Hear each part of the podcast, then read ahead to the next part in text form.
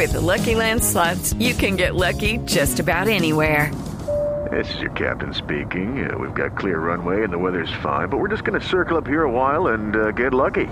No, no, nothing like that. It's just these cash prizes add up quick. So I suggest you sit back, keep your tray table upright, and start getting lucky. Play for free at LuckyLandSlots.com. Are you feeling lucky? No purchase necessary. Void where prohibited by law. 18 plus terms and conditions apply. See website for details.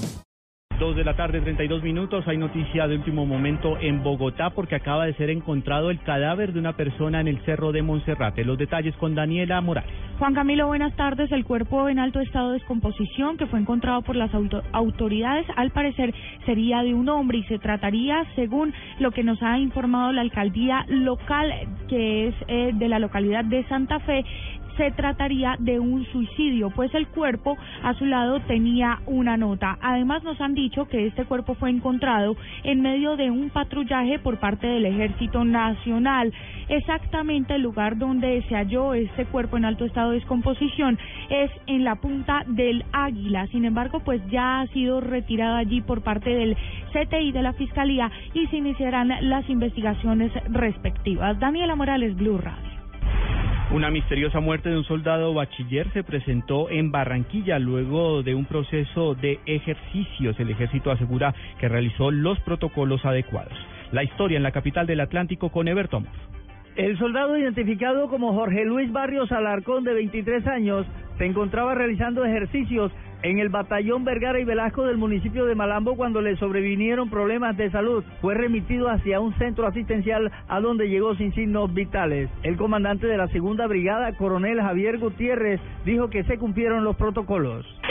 Comando fue el hecho inmediatamente el conocimiento de la fiscalía, quien adelantó los trámites de rigor con el levantamiento del cuerpo, conduciendo el, cuerpo hacia medicina legal para el proceso de protocolo de necrosia. Quienes en definitiva elegirán la Familiares de la víctima piden a la fiscalía que se esclarezcan los hechos. En Barranquilla, Eberto Amor Beltrán, Blue Radio. En las últimas horas las autoridades dieron un nuevo golpe al clan de los Úsuga, cayendo en este proceso 10 personas, entre ellas uno de los principales cabecillas de este grupo armado ilegal. Los detalles con María Camila. Hola Juan Camilo, esa es una gran operación contra el narcotráfico que realizó la Dijín en las últimas horas, capturando a 14 personas, cinco de ellas en la región del Urabá, cuatro en San José de Guaviare, tres en La Guajira, dos en Medellín y uno en Barranquilla, todos miembros del clan Usuga. Entre estas personas se encuentra Dairon Julio Planda, alias Balotelli jefe del bloque caribe de este clan y cerebro de operaciones de narcotráfico en la costa norte. Según las autoridades, eh, alias Balotelli sería primo de Aristides Manuel Mesa, alias el Indio, tercero al bando del clan Usuga y también uno de los más buscados según las autoridades. De acuerdo con la investigación en Necoclí, Antioquia, sería eh, el centro de operaciones de esta organización y allí las bandas y las, ah, perdón, las autoridades encontraron una finca que sería eh, desde donde planeaban todas las operaciones de tráfico de narcóticos. María Camila Díaz, Blue Radio. El gobierno se comprometió a que en el año 2018 en Colombia habrá 27 millones de conexiones a Internet de banda ancha. Asimismo, se propuso crear 250 mil empleos en el sector de tecnologías de la información. Julián Calderón. Durante la primera parada de la gira estamos cumpliendo en Manizales. El presidente Juan Manuel Santos anunció una ambiciosa meta de creación de puestos de trabajo en el sector de las TIC para que más ciudades sigan el camino de la capital de Caldas, donde el desempleo se ha reducido apoyándose en ese sector. Vamos a generar 250 mil nuevos empleos en ese sector. 250 mil. Asimismo, el presidente se comprometió junto con el ministro de las TIC, David Luna, a casi triplicar la conectividad en el país. Es que vamos a llegar en 2018 a 27 millones de conexiones.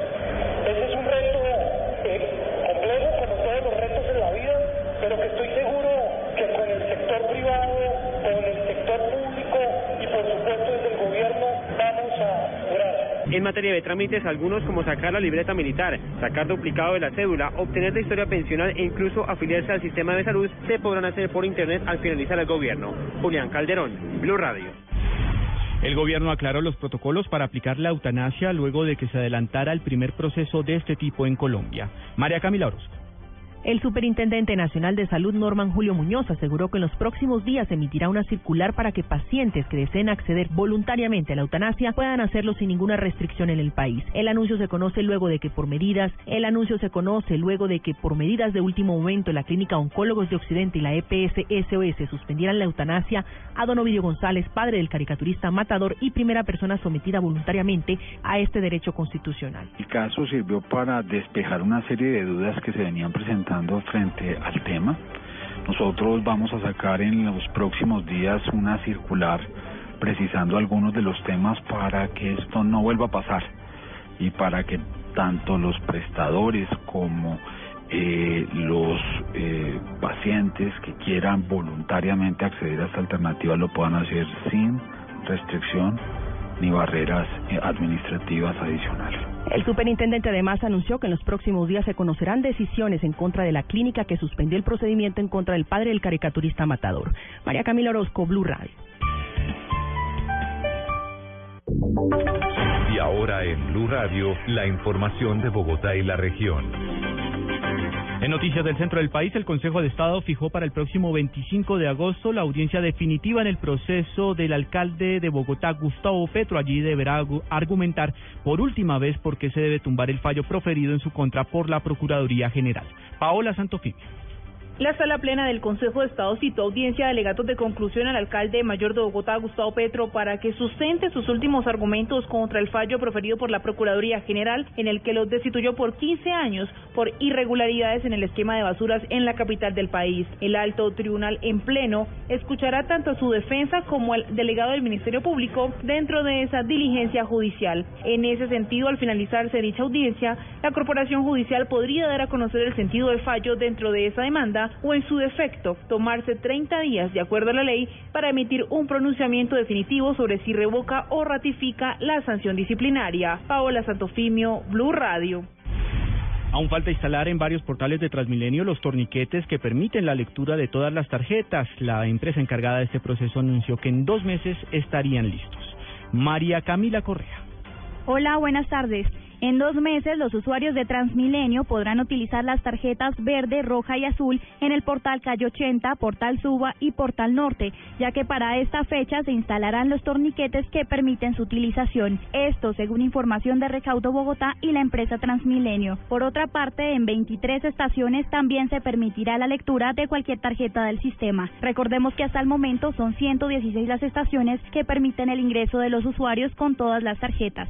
María Camila Correa, Blue Radio.